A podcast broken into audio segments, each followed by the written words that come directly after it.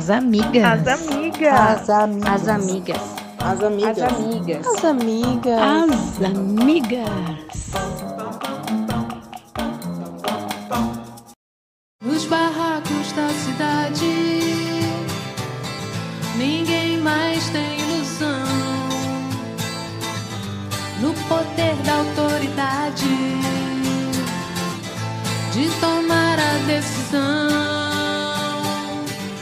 Sejam todas, todos e todos bem-vindos ao podcast As Amigas. Esse podcast é produzido, editado e elaborado pelas minas da Frente Feminista Marielle Vive, que atua na região de Americana, Nova Odessa e Santa Bárbara do Oeste. Para conhecer mais sobre o trabalho da Frente Feminista, acesse nossas redes sociais. Facebook, Instagram e Medium, procurando pelo nosso nome. Nosso podcast vai ao ar toda segunda-feira e nossa proposta é fazer um bate-papo com temas do universo das mulheres, sempre com um olhar feminista. Eu sou Audrey Cocol, faço parte da Frente Feminista e também sou advogada. Estou aqui com Clarissa Oliveira, professora. Oi, gente. Isabela Ferrari, arquiteta. Oi, gente. Maria Vitória Ferreira, arte educadora. Oi, amigas. Miriam Naves, funcionária pública e aposentada, mãe e avó. Oi, amigas. Rúbia Lira, funcionária pública e mãe. Oi, pessoal. E Estela Sais, professora e pesquisadora. Oi, amigas. E hoje vamos falar sobre urbanismo. Gente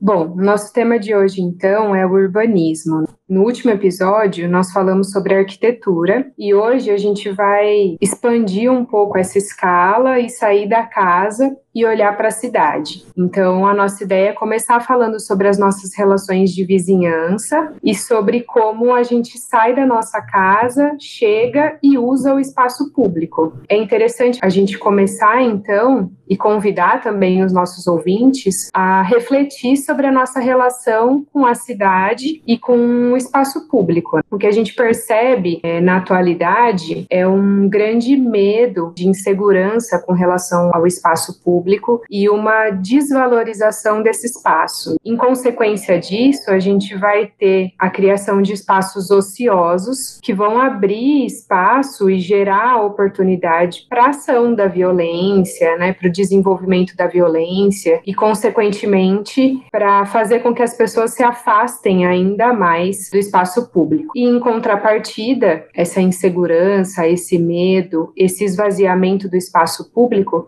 ele vai levar as pessoas a acabarem promovendo outras formas de ocupação da cidade, né? levar à criação de outras formas de, de ocupação do espaço, que seriam os condomínios, por exemplo, tanto verticais quanto horizontais. Esses condomínios, eles acabam gerando ainda mais o esvaziamento das cidades, o esvaziamento do espaço público. Então a gente vê uma relação e um ciclo que acaba se retroalimentando. Você tem um esvaziamento do espaço público, esse esvaziamento gera o medo, a insegurança dos indivíduos e acaba se tornando subsídio para a criação de estruturas e de formas de ocupação da cidade que, na verdade, não combatem esses resultados, eles acabam até alimentando esse medo e essa insegurança. Então, as pessoas acabam ficando ainda mais isoladas, o espaço público ele fica ocioso, ele acaba se tornando desvalorizado e também, como ele não é utilizado, ele acaba não sendo prioridade nos nossos investimentos públicos.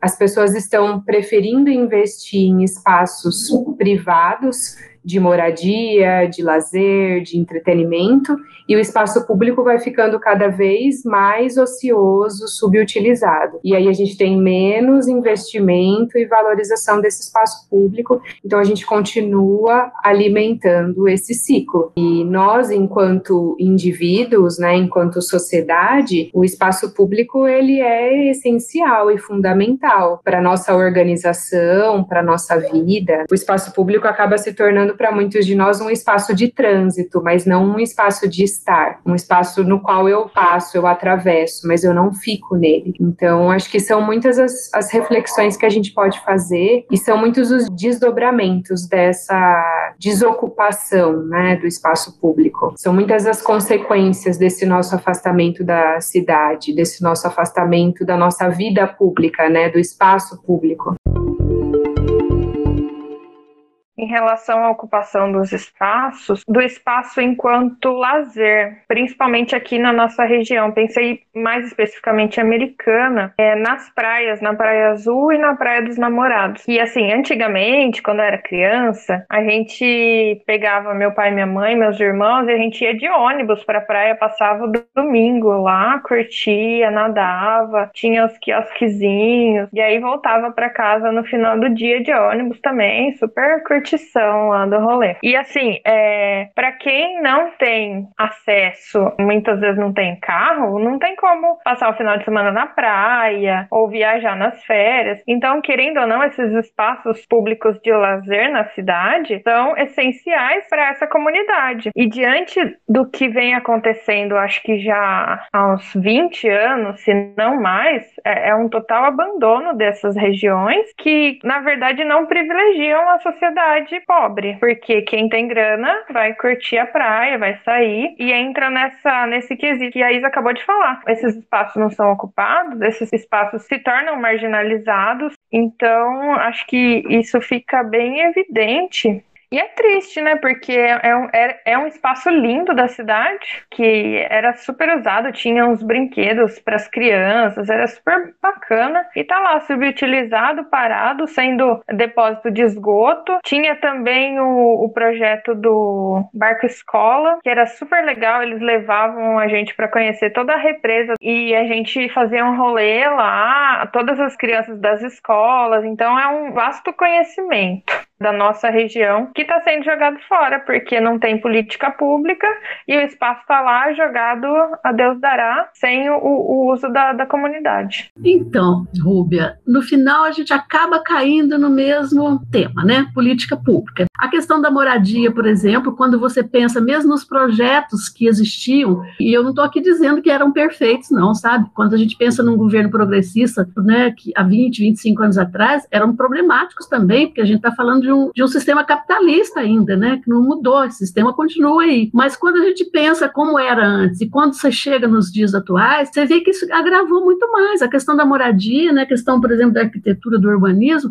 não tem uma preocupação com o ser humano, não é perguntado. Quando vão construir um, um projeto habitacional, eles se retiram de um lugar, levam para outro distante, se perdem os vínculos, né? Que existiam na onde eles moravam, por exemplo, quando você pensa numa favela, que eles chamam de urbanização, mas não leva isso em consideração isola as pessoas, eles perdem as rendas que eles tinham. Quando você pensa em muitos que trabalham com reciclagem, vão para um apartamento de Minha Casa Minha Vida, não tem espaço. Então, essa questão da arquitetura e urbanismo, ela está atrelada em todas as outras questões. Não se preocupa, quem, quem leu o livro da Carolina Maria de Jesus, O Quarto Despejo, ela vivia da, da reciclagem, ela sobrevivia com a reciclagem. E, ao mesmo tempo, ela tinha uma interação com a natureza muito bonita. Ela via essa questão. Olha que coisa curiosa, ela ia para recolher escolher reciclagem, ela conseguia ver a beleza da natureza e tudo mais. Mas quando você fala em política pública, a questão da arquitetura, do urbanismo, todas as outras áreas, como a gente está repetindo, não se dá atenção, não tem lugar de fala para essas pessoas mal interessadas. As políticas públicas, elas têm que ouvir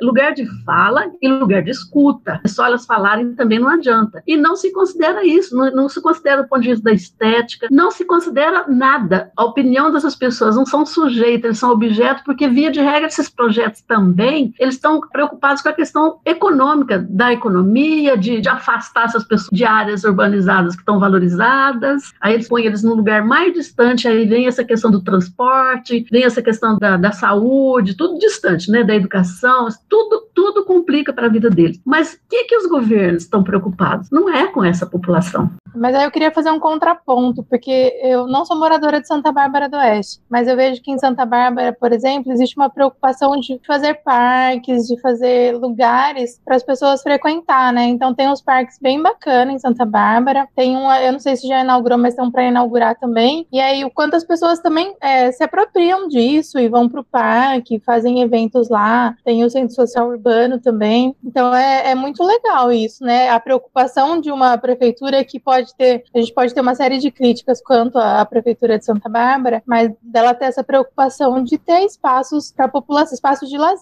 para a população, né? Não dá para a gente pensar só em casa, trabalho, comida, a gente tem que pensar na questão do lazer também. As questões das praças é o que vem bem à mente, né, na relação do urbanismo. Mas eu fiquei pensando aqui, eu acho que a pandemia ela criou aquela reflexão assim, o que vai mudar após pandemia? E aí eu fico pensando, será que vai mudar mesmo? Porque o tipo de cultura que a gente recebeu, que a maioria das pessoas, e não por culpa delas, será que a gente vai ter, ter aquela reflexão mesmo de que quanto a cidade e a organização da cidade tem impacto, por exemplo, na pandemia? Porque as pessoas, assim, estão conscientes do que é o isolamento, apesar de não fazerem. Fazer o isolamento meia boa. Por exemplo, não sai de casa, mas era que sai de casa, não obedece de verdade o isolamento, entendeu? Se junta nas praças, se junta no supermercado, não faz fila corretamente. Então, para mim, mostra muito como uma questão cultural. E aí eu fiquei pensando que talvez eu acho que o que mais impactou mesmo, assim, na minha opinião, a pandemia foi a questão da desvalorização da ciência, porque foi a ciência que mostrou para todo mundo o quanto que era importante o isolamento, como que o Covid se espalhava, o que acontece com, com quem fica doente, ou seja, tanto o aspecto biológico, o aspecto da saúde, só que, por exemplo, pouco se falou sobre a ciência e a pandemia dentro do aspecto do urbanismo, dentro do aspecto do saneamento básico, dentro do aspecto da higiene até falou, lavar as mãos, enfim, mas assim, é, poucos meios de comunicação, a não ser aqueles que a gente escolhe ouvir, por exemplo, alguns programas de podcast e alguns canais do YouTube, a grande mídia mesmo não falou da questão do saneamento básico relacionado com o Covid. Entendeu? Então, assim, tipo, a questão da favela, a questão da, do distanciamento que tem várias pessoas convivendo no mesmo quarto, né? No mesmo um móvel pequeno. Porque aí não, causou uma impressão de que assim, é, ficou isolado. Ah, eu sou privilegiado, posso ficar em isolamento, agora quem é quem é quem precisa trabalhar mesmo vai se ferrar. É, a gente já sabe que isso vai acontecer. Mas será que a gente não tinha que pensar, calma aí, vamos pensar então em como a cidade se organiza, né? Vamos pensar por que que é feito dessa forma e como que a gente tem que pensar numa melhor organização. E aí que eu acho que não faltou só política pública, falta instrução e educação. Por que que não tem urbanista dentro da, da prefeitura repensando o projeto da cidade, entendeu? Um projeto de governo sério não vai levar em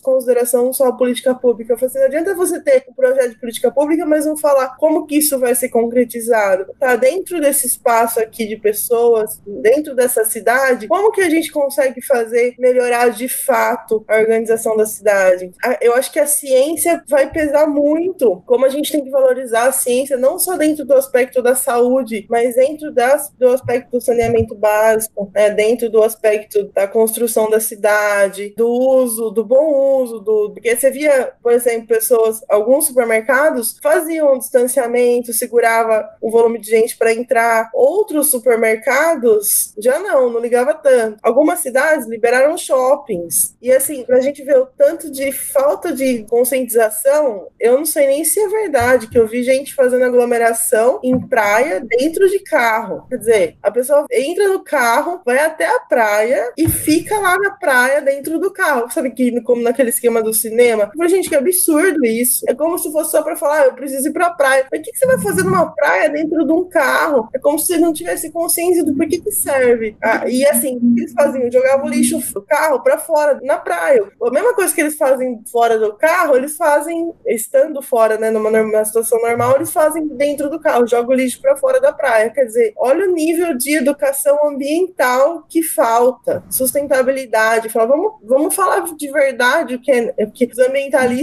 falam assim, ó, gente, estamos em situação de pandemia, vamos em um projeto de governo, vamos dar nossa própria participação, sabe? Vocês estavam falando sobre lazer.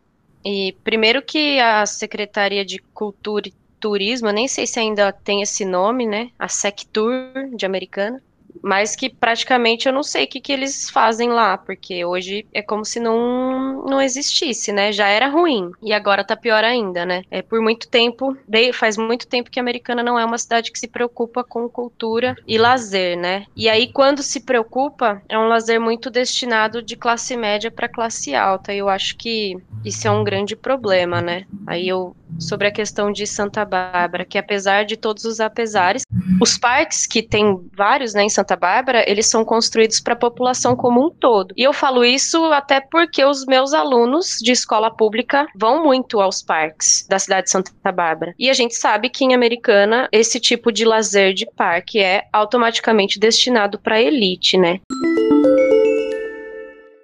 A ideia de promover esses espaços né, públicos de qualidade é justamente estimular as relações e as interações sociais também no espaço público. Eu acho que esse é um, um aspecto também que está bastante negligenciado na nossa sociedade atual. A gente está muito isolado e isso é um, um pouco consequência da carência dos espaços públicos e de espaços nos quais a gente consegue promover essas interações, mas também é um pouco resultado desse, dessa falta de, de educação mesmo, como a Audrey falou, né, e de estímulo para que a gente possa viver em sociedade, viver em comunidade, para que a gente possa estabelecer relações com as pessoas, assim. Além de fornecer, de oferecer os equipamentos, esses equipamentos, para eles serem utilizados, eles têm que estar conectados com as pessoas também. Né? Eles têm que atender os interesses dessas pessoas, eles têm que conhecer o bairro bairro no qual eles estão sendo inseridos, por exemplo, porque às vezes vem um elefante branco ali que ninguém se apropria. Os espaços públicos eles precisam também ser apropriados. Então, eu acho que é um conjunto mesmo de fatores que precisa ser levado em conta. A construção dos espaços públicos, mas também o incentivo à utilização, a oportunidade de utilização. Às vezes a gente vê iniciativas, por exemplo, que até gostariam de, de ocupar o espaço público, mas não tem oportunidade ou não tem permissão, não tem autorização, por exemplo, né? E com isso a gente vai ficando não só desconectado da cidade, do espaço público que a gente deveria estar ocupando, mas também das pessoas. É, o quão difícil é a gente se relacionar com pessoas diferentes, o quão difícil é a gente conhecer outras iniciativas, enfim. Eu mesma conheci a Frente Feminista de Americana porque eu fui procurar por movimentos sociais e atividades que estavam acontecendo na cidade, mas não é uma coisa fácil de você encontrar. E se a gente tivesse circulando mais e vivendo mais o espaço público, eu acho que a gente estaria em contato com muito mais coisa, né? Acho que dá para a gente pensar um pouco também no desdobramento dessa questão do espaço para as relações mesmo, para o quanto as nossas relações estão enfraquecidas também, porque a gente está desconectado, né, dos nossos vizinhos, das pessoas que moram na mesma cidade que a gente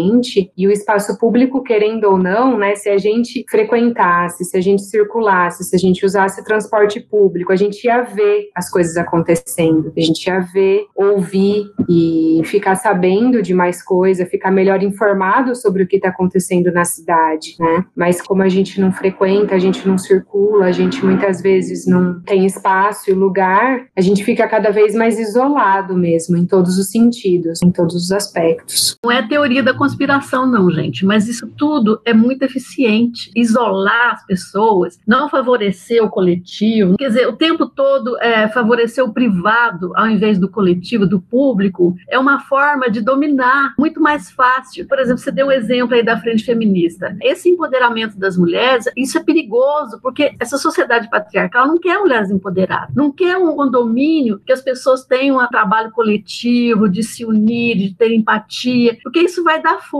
também, entendeu? Então, assim, de novo, falando que todas as políticas são assim, motivadas, preparadas para ter esse individualismo mesmo, esse isolamento mesmo, não é para fortalecer a comunidade. Então, quem pode tem um condomínio lá com, com lazer, tudo preparadinho, esses condomínios casos, e quem não pode fica sem nada. E é uma visão muito absurdamente, inclusive, do ponto de vista da economia, que não favorece quando vem a desunião, quando vem a, a violência e tudo isso que a gente sabe, as consequências que tem, a doença, é, inclusive mental, se tivesse uma proposta, políticas públicas, governos que favorecesse mais a interação entre o ser humano, uma coisa mais solidária, mais de união e tudo mais, até a economia seria beneficiada. Então, nós temos uma política também na arquitetura, no urbanismo, que zela pela segurança de poucos, como a gente já ouviu aqui, a segurança de poucos é a insegurança de todos. No final, ninguém é uma ilha e todos vão ser prejudicados com todas as políticas públicas que estão aí para individualizar. É como você falou, num condomínio você não sabe o que acontece do lado com o vizinho. E isso não é por acaso. Tudo que existe nas políticas públicas é para deixar você isolado mesmo, porque se domina melhor assim. Esse 1% das pessoas que são milionárias, a desigualdade social absurda que existe aqui no Brasil,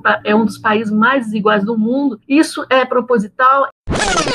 Queria voltar a uma fala que a Maria fez das idas à praia, né? Que o povo tava fazendo aglomeração dentro dos carros para ir para a praia. Aí eu me lembrei assim que a nossa elite, principalmente a elite paulista, adora ir para a praia e encher a praia de entulho, que é um, uma cultura nossa que tem catador, então eles têm que trabalhar, né? Para que que eu vou jogar o lixo na lixeira se vai ter um catador? Vou tirar o emprego dele? Tem muitas pessoas que pensam assim. E aí quando esses mesmos vão pro Nordeste, pro Norte, para alguma praia da Bahia, lá não tem lixo, é tudo. O pessoal anda com sacolinha, então vai andando e vai recolhendo, e aí eles falam: Nossa, como aqui é limpo, né? Nossa, aqui todo mundo pega o lixo, né? E ele vai lá e pega também, né? Porque é uma moda, né? Uma moda imposta, moda pega. Então a nossa elite aqui é bem assim da moda. Nós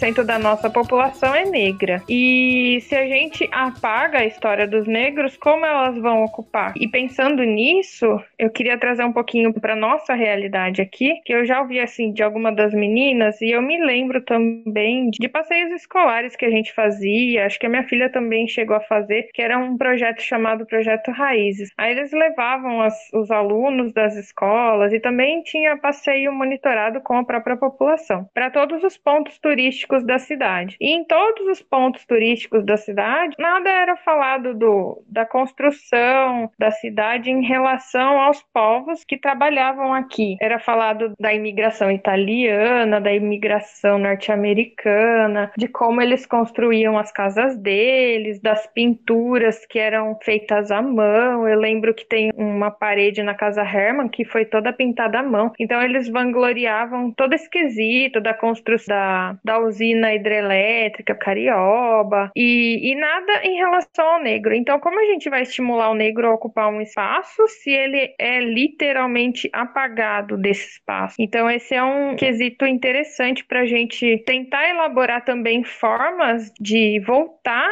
a ter nesses espaços a memória dos negros. E tem um projeto que a gente estava lendo, que a gente achou aqui um texto no site do UOL, no ECOA, que tem um, um guia itinerário de experiência negra em São Paulo, que é um passeio histórico. E ele é construído a partir da não só da bibliografia, mas também das leituras que jovens ativistas da periferia da Zona Oeste de São Paulo fazem desses espaços. Então eles passam a conhecer o passado e dão sentido real às lutas diárias. E isso mostra para eles como a resistência de antigamente é a mesma hoje. Então é é legal a gente trazer isso para os nossos espaços agora e não só de São Paulo, porque São Paulo, por ter uma diversidade gigante, é mais fácil a gente ter esse reconhecimento, irmãos que abraçam a causa. Aqui, por ser uma cidade conservadora, toda a nossa região, é mais complicado a gente fazer um movimento, mas não é impossível. Então, assim, a questão de lembrar dessas situações e dessa história que foi apagada, eu acho que é importante em relação a essa urbanidade, para trazer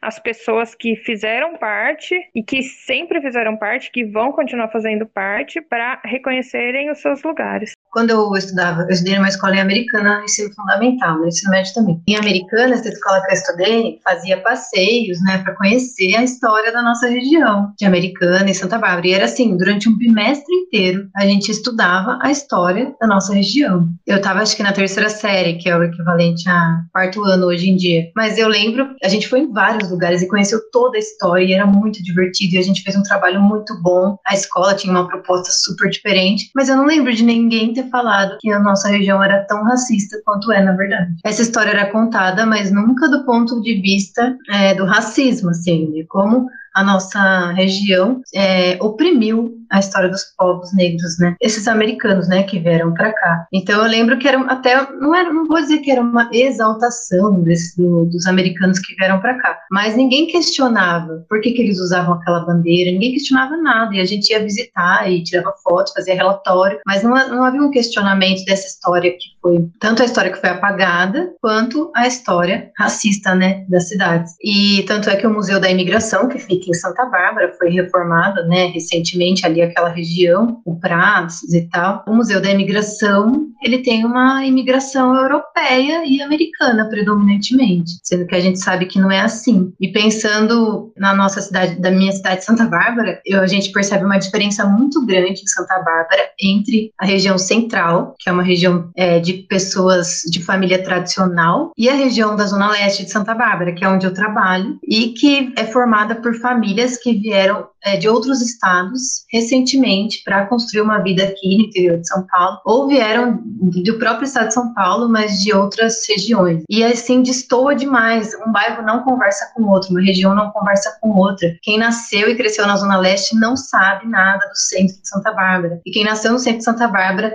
nem quer saber quem mora na Zona Leste. E assim, é muito segregado, é absurdamente segregado. E aí eu tava pensando, enquanto a Rubia tava falando também desse apagamento da história, no nome das ruas que a gente tem nas nossas cidades. Gente, é só nome de homem, né? Político, bandeirante. Eu acho um absurdo que as nossas estradas, né, as maiores estradas do estado de São Paulo, tenham nomes de bandeirantes. Quem foram os bandeirantes? Aqueles que mataram os indígenas, né, no estado de São Paulo, e destruíram toda a história do país. Eu gosto muito de um programa também que chama O Brasil Visto de Cima, e ele mostra cidades, assim, sabe, de helicóptero. E aí eu tava conversando com o Henrique esses dias o quanto cada, todas as cidades do Brasil têm uma igreja, e todas as cidades do Brasil têm uma, têm uma praça, mas os nomes ou seja, a história católica no Brasil, ela se sobrepôs às histórias que estavam lá naqueles territórios antes. Você vê como tem um apagamento. Até um, um morro lá de uma cidade, que eu não lembro aonde, o morro tinha um nome indígena, mas depois que a cidade foi emancipada, trocaram o nome do morro por um nome de um bandeirante que matou um monte de indígena lá. E assim, todo mundo conhece a história da região pela história desse cara, e nem é a história verdadeira, assim, ou não é a história integral, né, daquele lugar.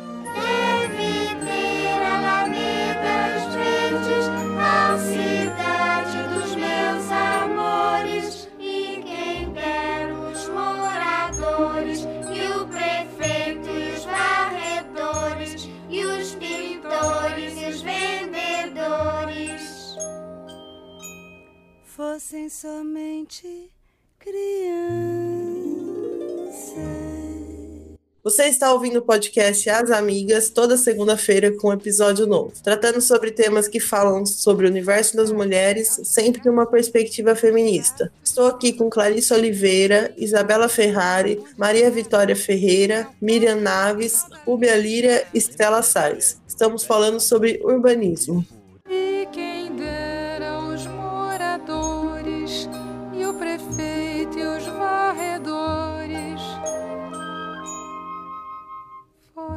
Somente crianças. Quando a primeira vez que eu fiz um estágio, eu trabalhei na Secretaria de Cultura. Só que assim, eu vi muita coisa de perto, mas eu só observava e eu não entendi algumas coisas. E um pouco antes disso, eu lembro que eu frequentava muita coisa na rua. Não sei se eu tô fora de circuito hoje, que eu não fico sabendo mais de nada, mas antes eu ia muito em coisa pública da cidade. E aí tinha esse projeto aí que a Rubia falou, do Arte na Praça. E eu lembro que eu fiz violão, acho que eu fiz teatro também. E foi aquela aquela época, né, o boom de quando abriu o CCE, né, que era o Centro de Cultura e Lazer. Quando abriu aquilo lá, eu não sei se vocês lembram, mas aconteceu muita coisa lá. Eu frequentei muito quando eu era adolescente. A questão aí que a Rubia falou dos shows, né, e tal. Tinha muita coisa da cidade que juntava um público misturado. Não era igual hoje. É, as pessoas que acabam frequentando as coisas até públicas, inclusive, são pessoas de elite. E o tanto que muita gente dos bairros mais marginalizados não sabem que eles podem frequentar alguns lugares. Tem isso, né? Isso acontece muito. Por muito tempo eu, eu trabalhei com, com espaço de cultura público, público e privado. E por muitas vezes a gente se deparava com as pessoas que, que passavam lá e viam que podia entrar, perguntar se podia frequentar. Então, tem isso, né? As pessoas entendem automaticamente a instituição, o espaço, ele, ele não é convidativo para todo mundo. É interessante a gente pensar essa questão da ocupação pública, porque tem algumas coisas que, mesmo que você faça, a gente já sabe do histórico da cidade, das periferias ficarem em local afastado, e que não é por um acaso. Né? No episódio passado, a gente falou da gentrificação e do processo de, de expulsar mesmo as pessoas do centro para ir para as periferias. E aí é engraçado como a gente vê que os poucos espaços que tem na periferia, que as pessoas não se vê parte daquilo. Por exemplo, eu faço parte de um projeto de cursinho que é no Céu das Artes em Santa Bárbara. E é um lugar aberto, sem grade, sem muro, tem quadra, tem pista de skate. E às vezes a gente vê as pessoas passando em volta e as pessoas sequer têm coragem de entrar. É um lugar aberto, público, qualquer pessoa poderia usar. Mas aí tem todo um trabalho do pessoal que trabalha lá para tentar trazer o público dali do bairro, que é um bairro periférico. Mas as pessoas não acham que aquilo faz parte é, deles, tanto que tem vários cursos gratuitos. E mesmo assim, não, não não tem assim uma super procura. Deveria ser um lugar que tivesse grande procura, porque tudo que é ofertado ali no céu é gratuito, nada pode ser cobrado. Só que as pessoas mesmo do bairro tem muita gente que sequer entrou, mal sabe que tem uma biblioteca disponível para qualquer pessoa usar, mal sabe que tem uma sala de informática com internet disponível e não se apropria, porque o espaço público hoje, não sei ao certo, né, mas tem a ver com toda essa política de, de tirar direitos da população mesmo, as pessoas acham que não tem direito direito a mais nada, nem a ocupar um espaço público. Né? Ele é um espaço público que ele foi criado com uma verba que veio do governo federal e a prefeitura entrou com o terreno e com a mão de obra agora, né? Os funcionários de lá são pagos pela prefeitura. E tem assim, tem uma, um auditório muito bacana. Eles vira e mexe trazem peças boas para assistir e toda a programação é gratuita. E antes da pandemia, já fazia um tempo que eles estavam fazendo uma feira que chamava Feira do Produtor, que é exatamente para abrir o espaço para trazer a população. Então tinha venda de artesanato, de produtos agroecológicos muito bom. E aí a gente usa esse espaço. O cursinho também são de pessoas independentes. É um cursinho para universitário, para as pessoas que vão fazer vestibular. E aí, devido à pandemia, também está parado presencialmente, mas está funcionando virtualmente. Se alguém tiver interesse, pode procurar o Instagram do cursinho e a gente passa mais informações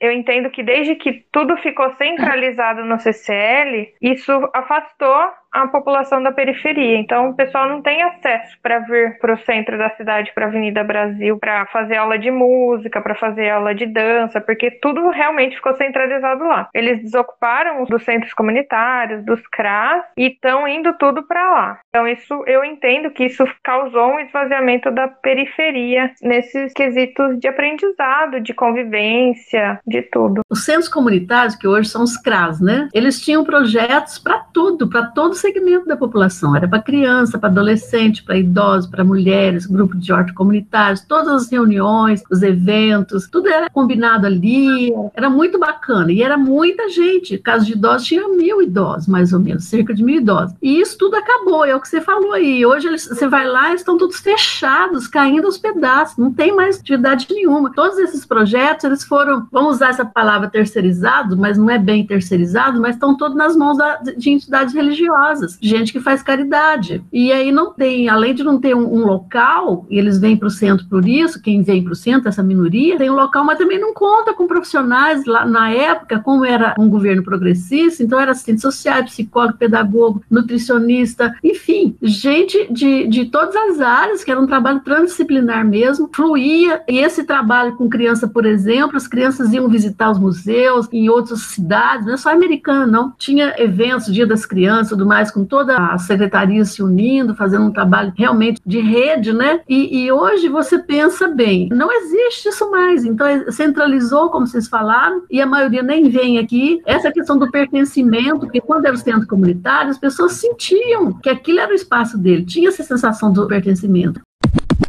podcast Café da Manhã, que foi um episódio falando sobre a questão do transporte público, que agora as empresas, algumas, estão se adaptando à questão do transporte público é, na pandemia, que aí vão ter que ter espaçamentos, eles vão ter que colocar alguns aparelhos para jogar um produto nas pessoas que desinfecta. Se a pessoa não estiver usando máscara, o motorista vai ter que pedir para ela se retirar, não subir no transporte. Então vai ter uma série de protocolos de higiene e de como se portar dentro do ônibus. E isso a gente não sabe como vai ser, se todas as prefeituras vão conseguir se adequar, até que ponto uma empresa de transporte público vai querer colocar uma frota maior na rua para atender essa população de maneira adequada, porque você vai ter que colocar mais veículo na rua, você vai ter que equipar os seus veículos para dar uma segurança segurança para a população. Então, assim, é, eles visam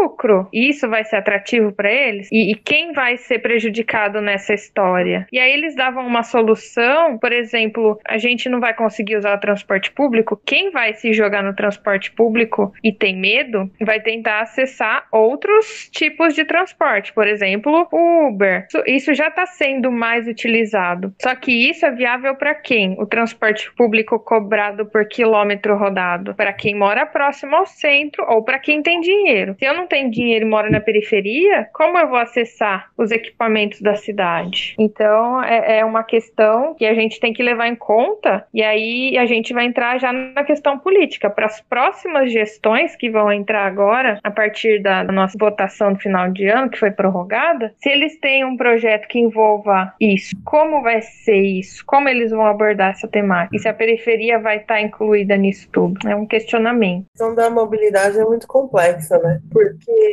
ela está até dentro da questão do urbanismo por conta de que, se você for parar para pensar, porque tem que locomover uma pessoa de um ponto ao outro da cidade, quando ela poderia ter dentro daquela região dela várias coisas para acessar, né? Será que vai ser lucrativo para as empresas se adequarem a esse novo método aí? Será que não vai ser um momento de poder público entrar de volta nessa questão de transporte. Assim, no mundo ideal, a gente pensar né, num, num sonho de mundo, a gente repensar a organização da cidade, até em projetos de metrô, né? Um transporte mais rápido e mais eficaz, né? Esse tipo de coisa talvez seja o momento, né, de se colocar trens na cidade, porque a gente está acostumado com o carro e com o ônibus, sei lá, e pensar em sistemas diferentes, né, de locomoção, como a bicicleta, né? Mas agora como o trabalho home office impacta nisso, porque se as pessoas trabalharem mais home office, e quanta gente já não percebeu que é desnecessário você se locomover até o local de trabalho para trabalhar, por exemplo, eu mesma na maioria do tempo eu consigo trabalhar em casa. Quando a gente fala de mobilidade, se a gente pensar em termos de comunidade mesmo, não pensar de forma isolada como a sociedade capitalista pensa, seria interessante a gente sempre prover transporte público coletivo. A Americana, por exemplo, é uma das cidades que mais tem carro por habitante do estado de São Paulo. E a gente sabe que isso só gera mais trânsito, gasto, poluição. Então, a gente deveria sim pensar, porque a gente tem um transporte público muito precário na nossa região. Tem lugares de Americana que passam ônibus por hora, principalmente os locais de periferia. Eu dei aula uma época na Praia Azul. Eu não conseguia ir de ônibus trabalhar, porque não tinha ônibus nos horários, e principalmente no horário que eu saía às 11 horas da noite, não tinha mais ônibus.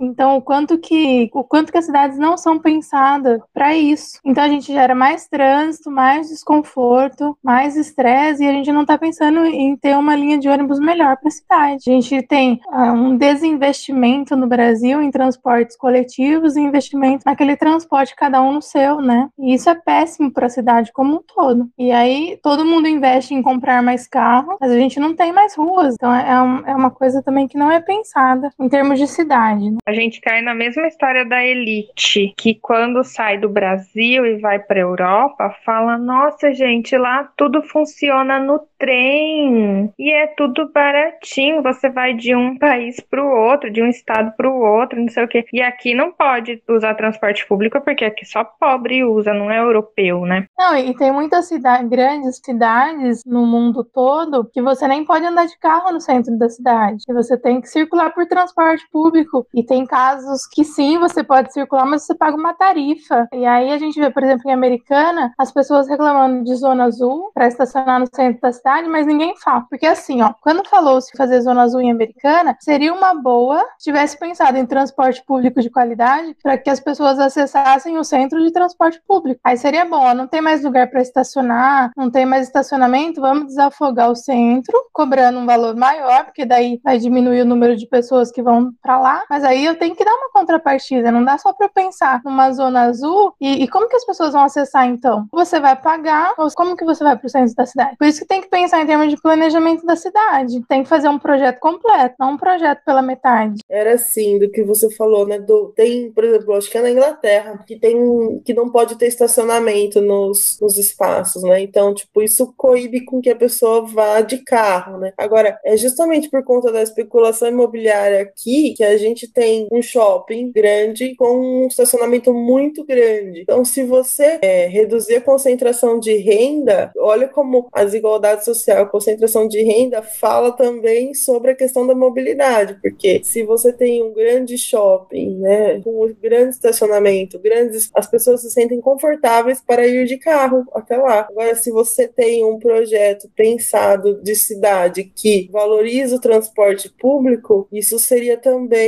uma forma de estar é, tá muito ligada na né, questão da educação. Né? A gente valoriza o consumismo, mas não pensa no, no coletivo. Então, é, só que esse valoriza o consumismo que você está falando, Aldi, e não pensa no coletivo, de novo, eu não quero dizer que nós somos objeto da história, não, nós somos sujeitos, nós podemos reagir, a população pode reagir, mas é complicado porque existe uma política, existe é, é interesses corporativos de empresas, por exemplo, que querem vender carro e elas são muito poderosas, são verdadeiros, nem é monopólio, é oligopólio mesmo, né? Se você pensar na Volkswagen, pensar na Fiat, nessas empresas que estão aí, eles querem vender automóvel e é essa a intenção. Então, tudo que nós estamos falando aqui, eles sabem. Quem não implanta é proposital mesmo, de novo eu falando que é proposital, mas é porque a gente sabe que essa questão dos trilhos, do metrô, dos bondes, que no caso no passado eram tão chiques, eram até chiques, né? Eram modernos e tudo mais. Por que que acabou? É, a integração com as ciclovias, coisa assim maravilhosa que os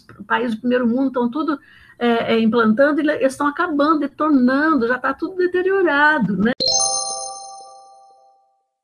Pensando nessa questão do. Acho que até dá para casar aí com a ideia do que vocês estavam comentando da sociedade, né? Porque se a gente pensa em mobilidade urbana, se a gente pensa na, na cidade, na construção de uma cidade, a gente pensa no social. E, mas cada vez mais, em tudo que a gente falou, a gente está caminhando para o individual, para o sentido assim. Então, qual é o futuro do transporte público? O indivíduo? Qual é o futuro né, da cidade? Qual é o futuro da praça? Qual... A gente está caminhando para um sentido muito individual. E aí a gente volta para casa, né? Para dentro do das nossas casas ou para dentro dos nossos convívios menores. Quando a gente olha para os condomínios, também está construindo cada vez mais condomínio. A nossa região constrói-se muitos condomínios com muitos apartamentos e é aquilo que a gente já falou, né? Eu moro em condomínio, um monte de gente aqui mora e a gente às vezes nem se conhece, não conhece nossos vizinhos, então é uma relação totalmente individualista. Você divide o mesmo espaço, existe um espaço ali no condomínio que é para ser dividido, que é para ser socializado. Não existe uma cultura da socialização mesmo morando em condomínio que a princípio deveriam ser socializados, né? E aí eu sempre penso assim, né? Como é falsa a ideia que os condomínios vendem. Eu até uso isso em aula quando eu falo sobre arcadismo. É uma época aqui do século XVIII, se eu não me engano, em que os poetas eles falavam que eles queriam, eles tinham três, três coisas que eles falavam. Eles queriam fugir da cidade, que era o fogueira urban, eles queriam aproveitar a vida, que era o carpe diem, e eles queriam um lugar ameno, ou seja, um lugar que eles só precisavam descansar. E até hoje, gente, essas três questões elas são vendidas pelos condomínios. Pega qualquer propaganda de condomínio que tem por aí. Parece que você vai estar no meio da natureza, que você vai estar descansando o tempo todo, que vai ser o seu refúgio, o seu lar, é sua coisa maravilhosa. Aí você chega lá, a, o verde do condomínio é uma, uma graminha falsa que tem lá e que, que todo mundo tem que dividir, mas na verdade ninguém divide porque ninguém sabe socializar. E então eu acho que a gente está vendendo cada vez uma falsa ideia de socialização, com essa estrutura do condomínio, mas a gente está cada vez mais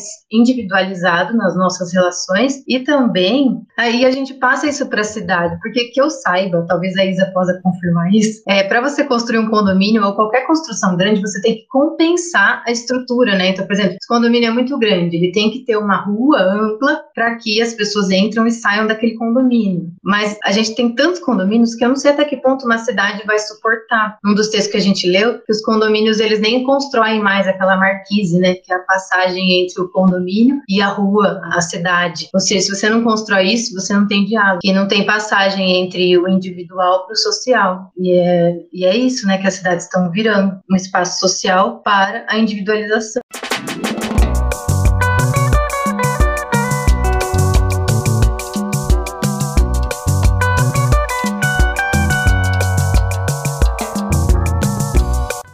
Indicação que eu queria deixar aqui é de uma das principais referências bibliográficas que a gente tem sobre arquitetura e urbanismo, que fala sobre esse tema, né? Que é a autora, a escritora Jane Jacobs, e ela escreveu um livro que chama Morte e Vida das Grandes Cidades. Primeiro, a gente precisa fazer um parênteses aqui nesse título, porque ela está falando das cidades americanas, ela é estadunidense. É interessante trazer esse recorte, mas ainda assim, o conteúdo da obra dela, ele é bastante abrangente.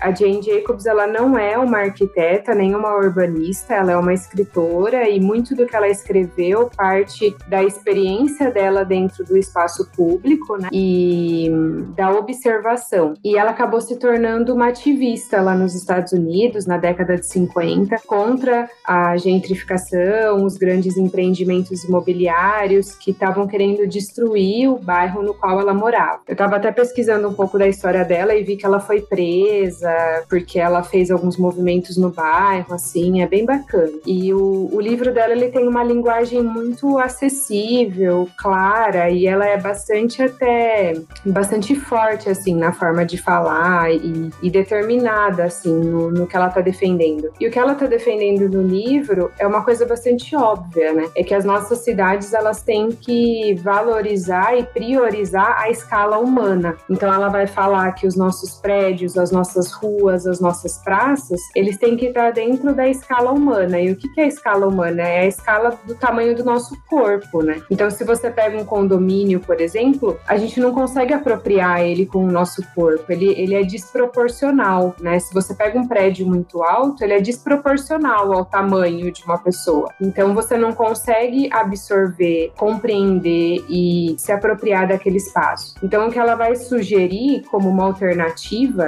para esse nosso modelo de ocupação que tem caminhado para esse modelo isolado do indivíduo e dos condomínios é você criar ruas que estejam na escala das pessoas. Então, prédios que não sejam muito altos, o uso do solo misto, então você misturar o uso comercial e institucional com o uso residencial, porque você tem uma circulação intensa de pessoas em vários horários diferentes do dia, né? Você tem, você consegue de alguma forma tentar promover essa interação entre as pessoas, porque elas estão circulando. Talvez seja um caminho, uma forma de você educar ou pelo menos oferecer a oportunidade das pessoas interagirem e circularem pela cidade. O texto dela vai basicamente lembrar a gente que a gente precisa voltar para a escala humana, para uma escala que as pessoas conseguem aprender, captar e, e se apropriar mesmo desse espaço. Praças menores, prédios menores, relações de altura, largura, que sejam mais confortáveis para as pessoas e dessa forma você estimula o uso e a apropriação dos espaços. Então eu tenho duas indicações a respeito da reportagem que fala da relação do apagamento dos espaços de convivência dos negros pelos brancos, que foi retirado de um do site do UOL. É, é uma parte que chama ECOA. São vários colunistas que vão falar sobre diversos temas. Então, o título dessa reportagem é Não há uma só história. Em busca de narrativas apagadas pelo racismo, grupos reconstroem memórias urbanas com roteiros, livros e mapas. Foi escrito pela Marcele Souza. E o podcast Café da Manhã,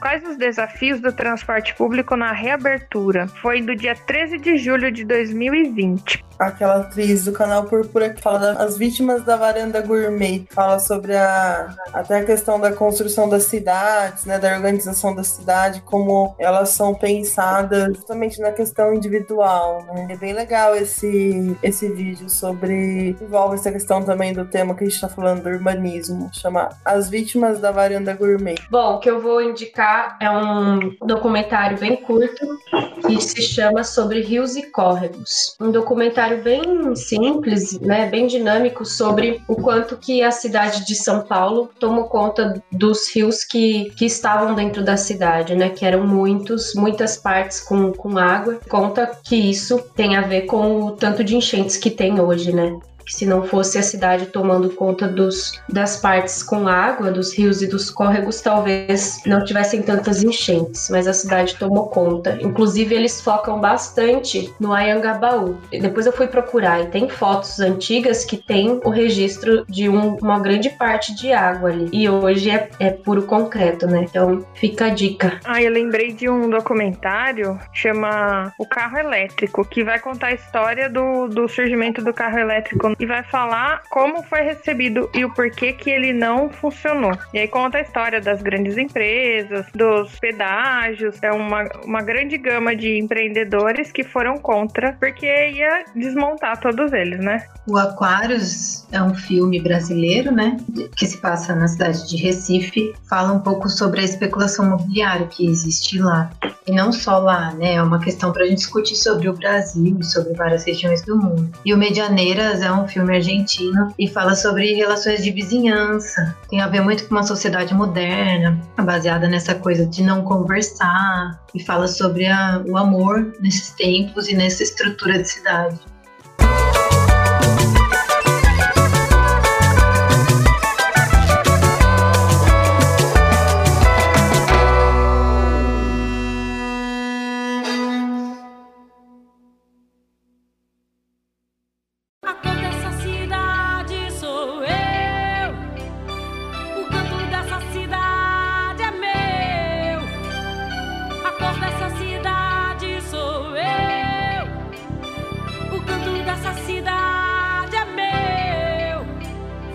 Pessoal, gostaria de agradecer a participação de todas vocês. Nosso bate-papo sempre muito bom. Agradecemos você também que está nos ouvindo e apoiando esse podcast feito por mulheres. Esperamos que o tema tenha sido abordado de uma maneira esclarecedora. Dúvidas, críticas construtivas e sugestões são sempre bem-vindas. Envie mensagens pelas nossas redes sociais, Facebook, Instagram e Medium. É só procurar por nosso nome, Frente Feminista Marielle Vive. Ficamos por aqui e até a próxima.